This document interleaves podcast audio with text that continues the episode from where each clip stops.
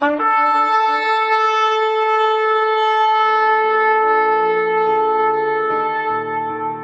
拜是本分，敬拜是机会，敬拜是恩典，敬拜是与神共享天伦。齐来敬拜。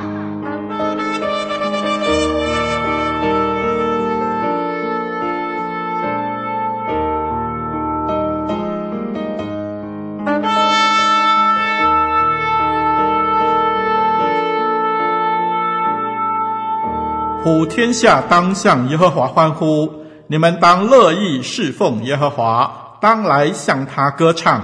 你们当晓得耶和华是神，我们是他造的，也是属他的。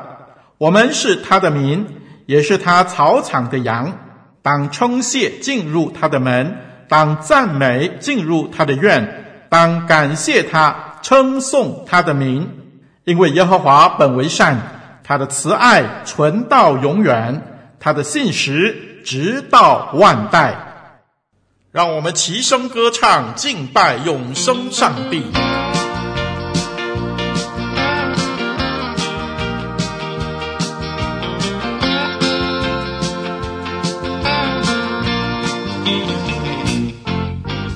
我要歌唱神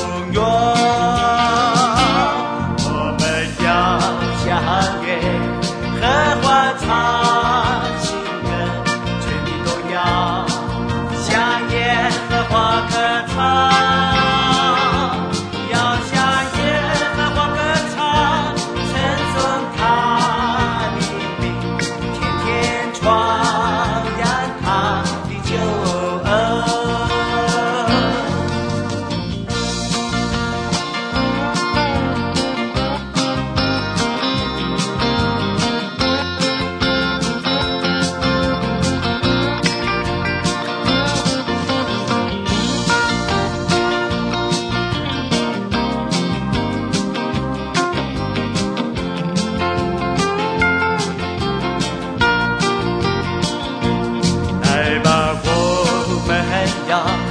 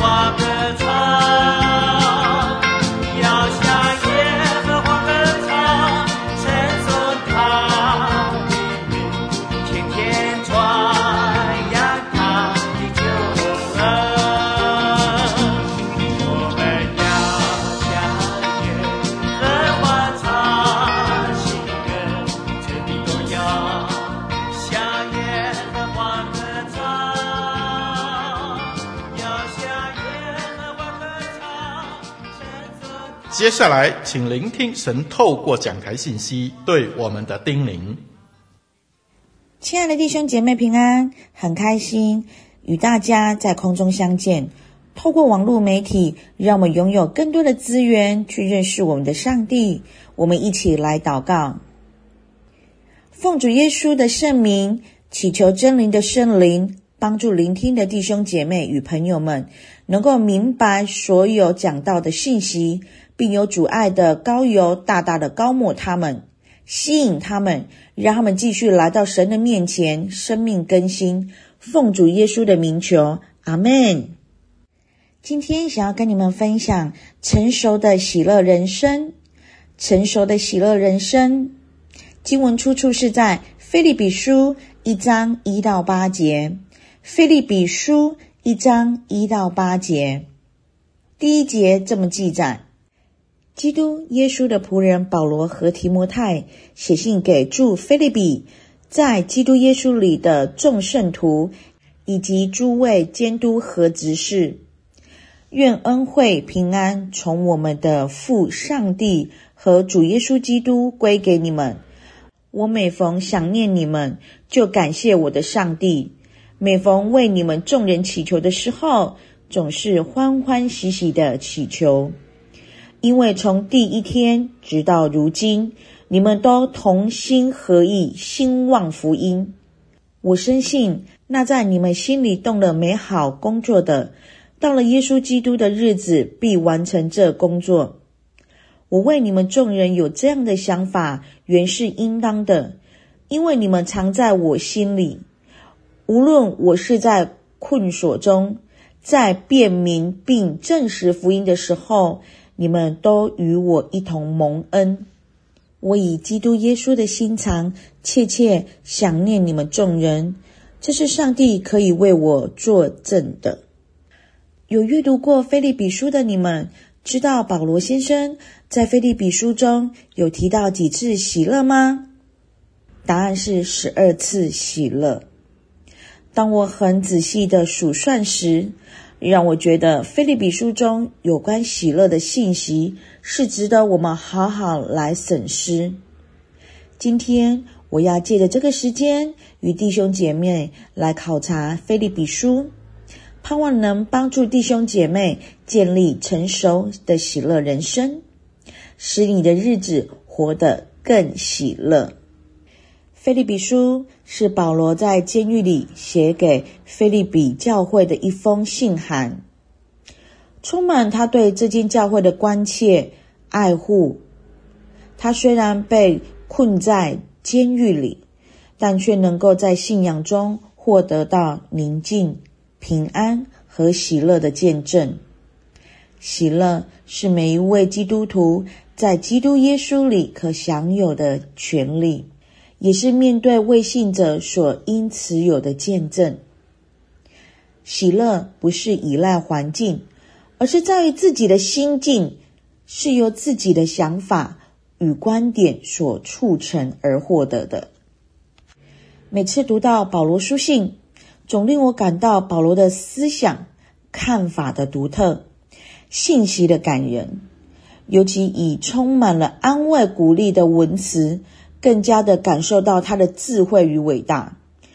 保罗之所以伟大，不只是在于他说了什么，知道了些什么，传讲了什么，而是在于他能活出他所思想的，他所知道的。他所传讲的，他召世人要常常喜乐，凡事谢恩。他一生也的确是过着乐观积极的生活。肯定的说，保罗是一个成熟的人，所以他能够有喜乐的生活形态。亲爱的弟兄姐妹，你们想过真正喜乐的生活吗？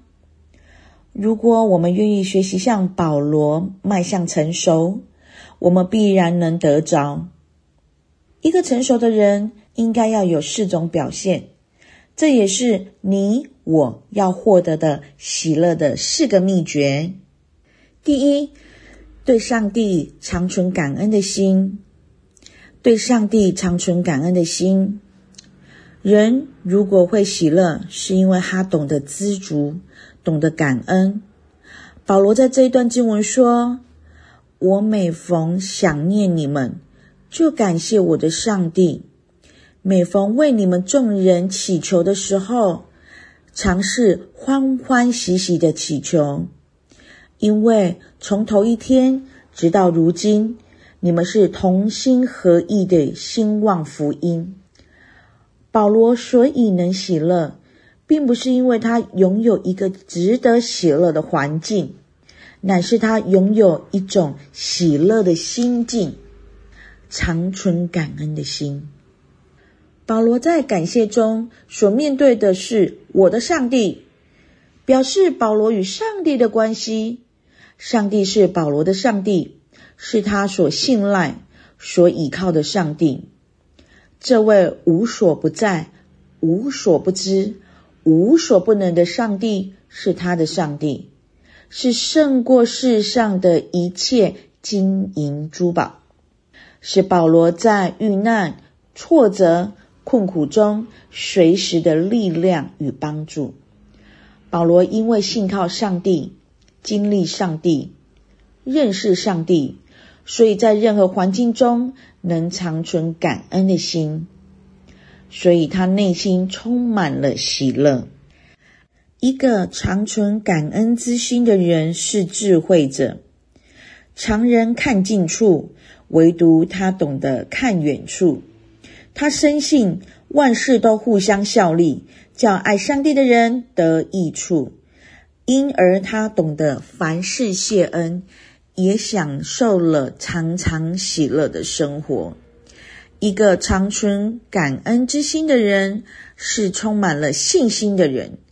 他深信上帝的引导，相信上帝永不会做错事。凡事谢恩，所以不怨天尤人，反而积极的向上帝支取力量，去征服他的艰难。在磨练中更加的成熟，而且能享受常常喜乐的生活。一个感恩而喜乐的人，在日常生活中，他会秉持着生活信仰化、信仰生活化。很多基督徒不喜乐，因为不小心活在一个压力或迷失之中。我今天一定要表现得很优秀，我的教会要有怎样大的规模？上帝才会爱我。有一个故事这样子讲述：有位老太太，她有三个儿子，其中有一个非常的有成就感。有一天，记者访问老太太：“你一定很以儿子为荣。”她回答：“是，我以儿子为荣，但我不知道你是说哪个儿子。”如同一位妈妈爱孩子。不是因为这个孩子有多高的成就，而是因为那是他的孩子，他就爱他。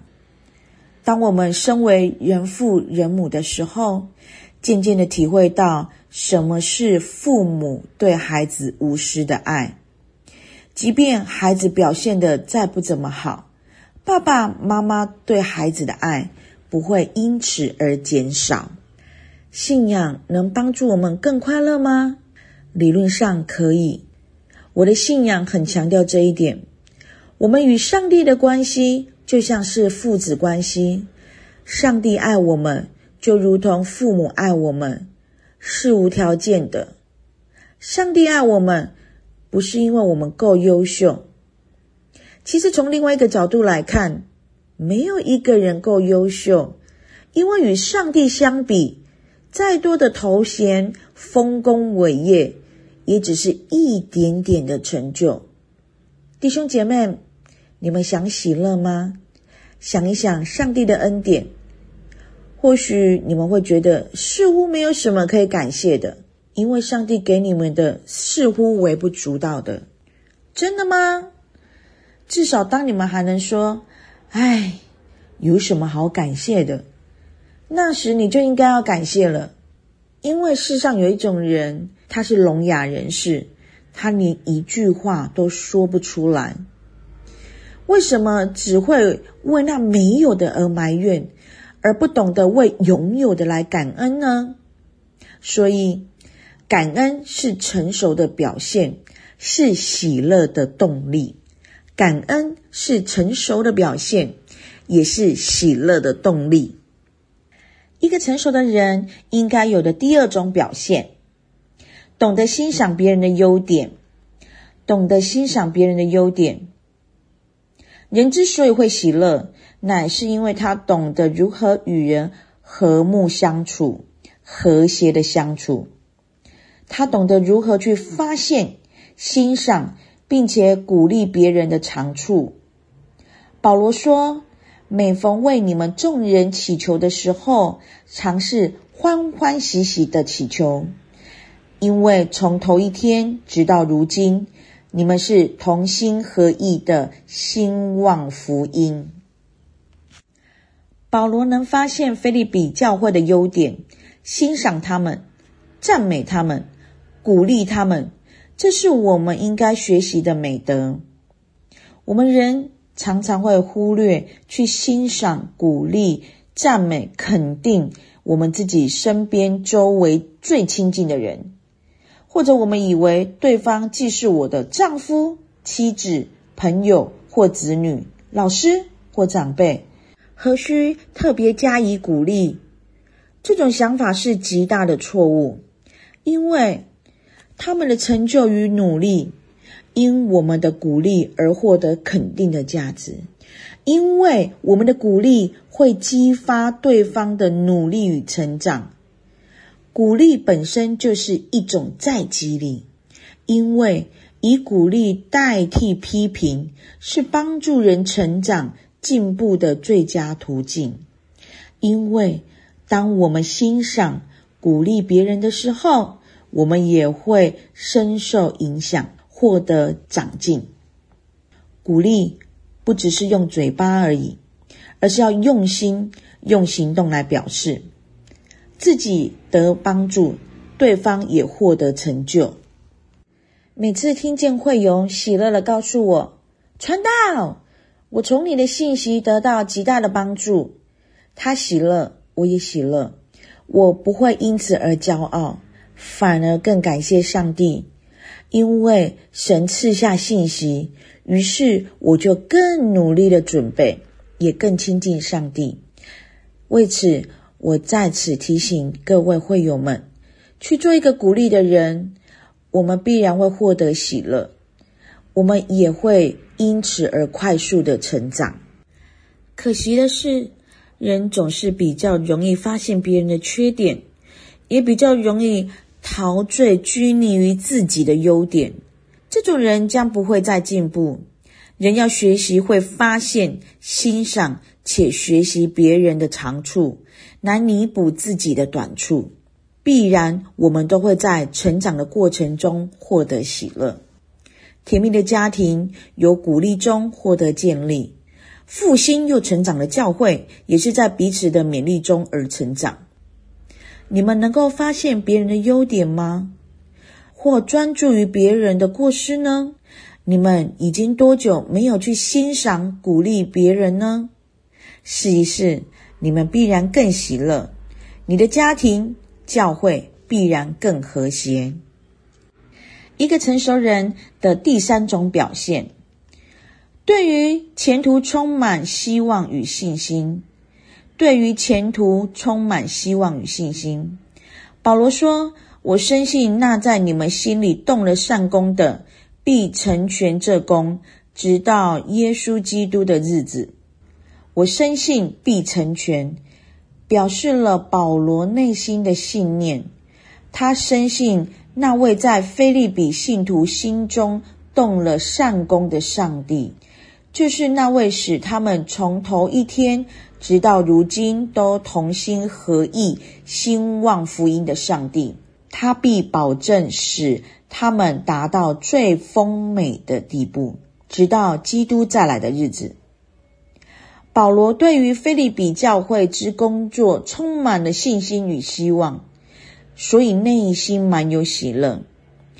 与弟兄姐妹分享读过的一个属灵的前辈小故事。尼托生，二十世纪中国教会最具有影响力的教会领袖和传道人，也是基督徒聚会处的创始人。在他早期的传道生涯中，就学习历史上的属灵伟人操练信心和祷告。他相信，只要愿意关切别人的需要，那么神必亲自照顾我们开始的需要。像信心伟人穆勒一样。他不向旁人透露自己财务上的需要。有一次，他受邀从福州到南平建瓯去讲道。从福欧到建甌乘汽艇的费用最少要八十块钱，而他手头只有三十块，并且他知道一位在福州的弟兄在财务上很缺乏。内心挣扎中，仍要帮助那位弟兄二十块钱。当他准备出发的那一天早晨，并没有人为他资助什么。于是他带着仅存的十块钱到了码头，在困难中，他祷告：“主啊，我现在不向你要钱，只求你把我带到建瓯。”一艘小汽艇的船主跟他打招呼。问他要去哪里，他讲了目的之后，船主说：“我带你去吧。”要多少钱呢？只要七块。原来这艘船租给了一个官员，船主收了旅费，已经保证了收入，但船上还有很多的空位。船主想在尼托生可以再多赚一点点，因此尼托生花费了极少的钱。却比原本要花八十块钱的汽艇更加的安静、舒适、及时。在结束建甌两个礼拜的分享后，在当地负责的传教士对尼托生说：“我们从你的讲道中得到许多的帮助，我们可以为你分担一些费用吗？”尼托生说：“不，我的需要已有预备，因为他相信神是耶和华以勒的神。”会为他预备。第二天回程时，他往河边的途中祷告说：“主啊，不能只带我来，不带我回家啊！”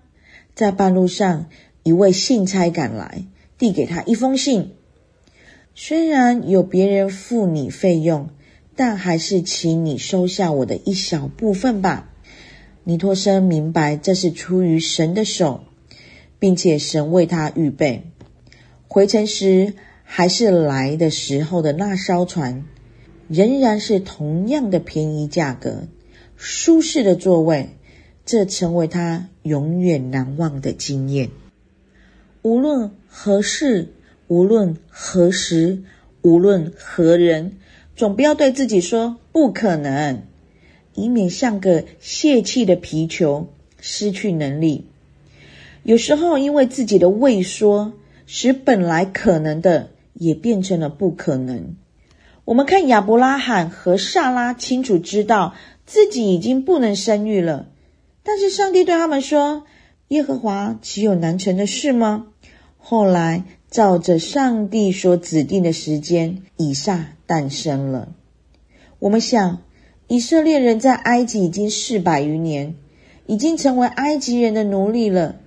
生活在水深火热之中，有可能离开吗？他们祷告。圣经记载这史实说，正满了四百三十年的那一天，耶和华的军队从埃及地出来了。这夜是耶和华的夜，因耶和华领他们出了埃及地。直到如今，全世界的犹太人怎能不年年纪念这伟大的节日？你说？怎么可能把福音传遍天下呢？谁能做这伟大的工作呢？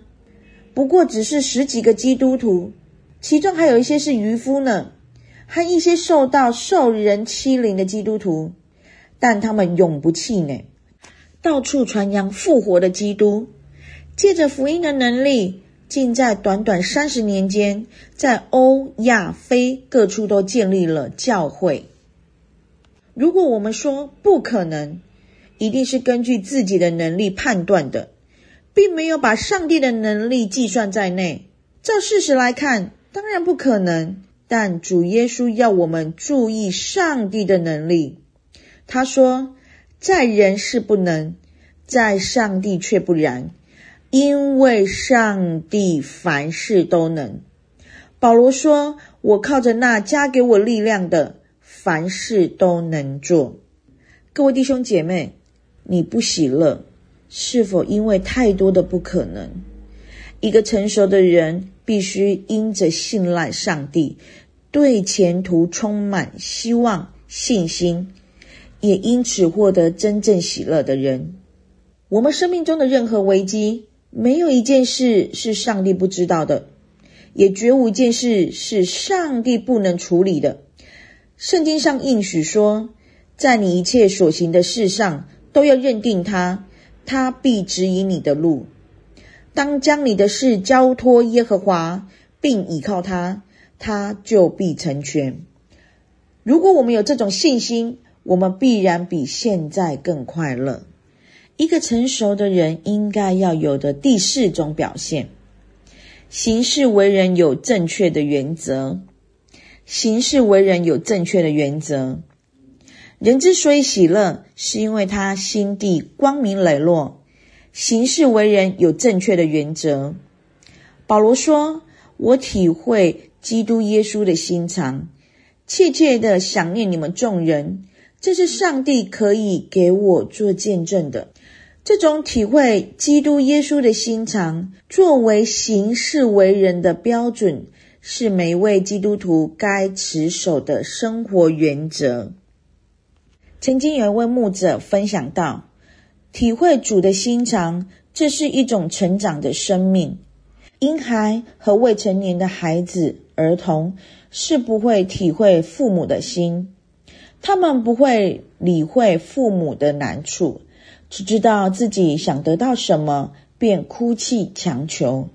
但成长后的儿女就会体会到父母的心肠，不是事事求自己的享受。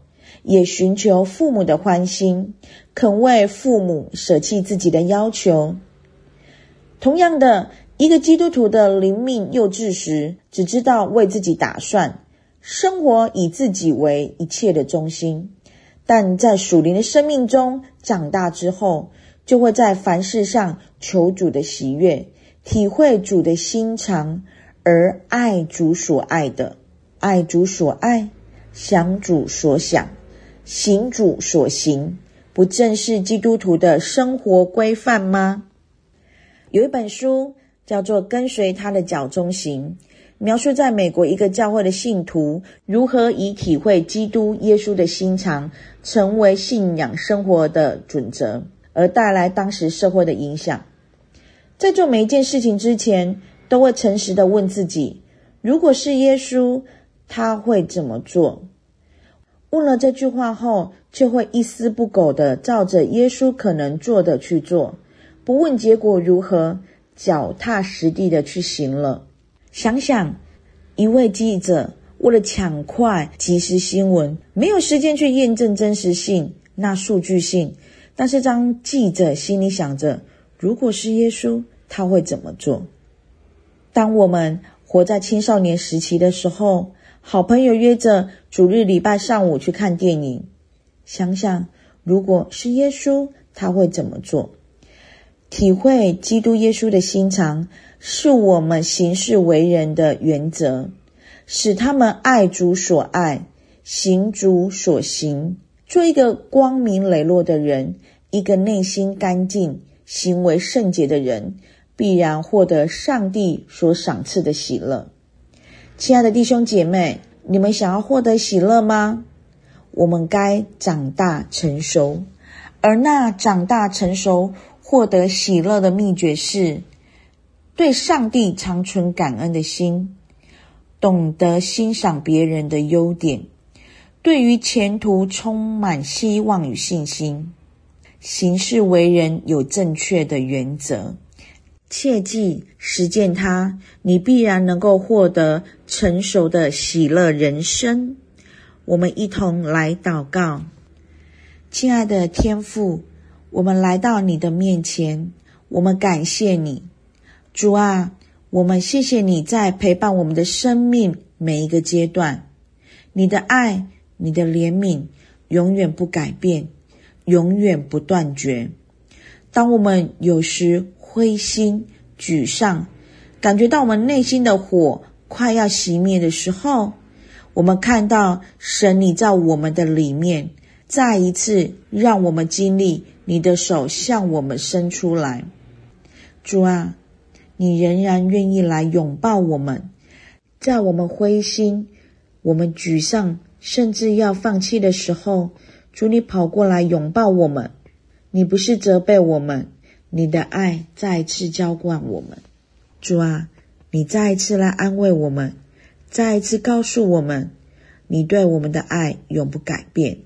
不管我们遇到什么事，我们的家人遇到什么困难，我们在工作上遇到什么样的挫折，主你的慈爱仍然围绕我们。主，我们再一次来到你的面前说，我们感谢你。我们赞美你，谢谢你那永不放弃的爱。我们再一次把自己摆放在神你的面前，把我们的家人、我们的工作、我们的侍奉都交托在神你手中。求神你重新点燃我们里面的火热的心，以至于我们看到沮丧离开我们，灰心离开我们。主啊，你的爱再次充满我们，我们谢谢你。感谢祷告都是奉靠主耶稣基督的名求，阿门。我要歌唱神的慈爱，直到永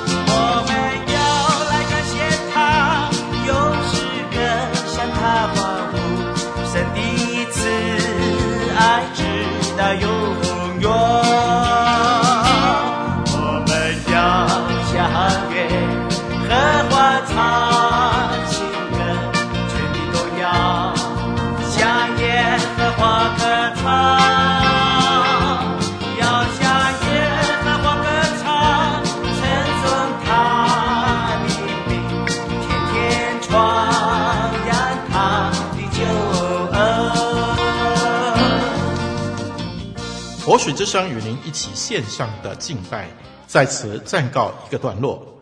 我们将在每个星期天与你一同敬拜神。欢迎锁定我们的网址。上帝祝福你。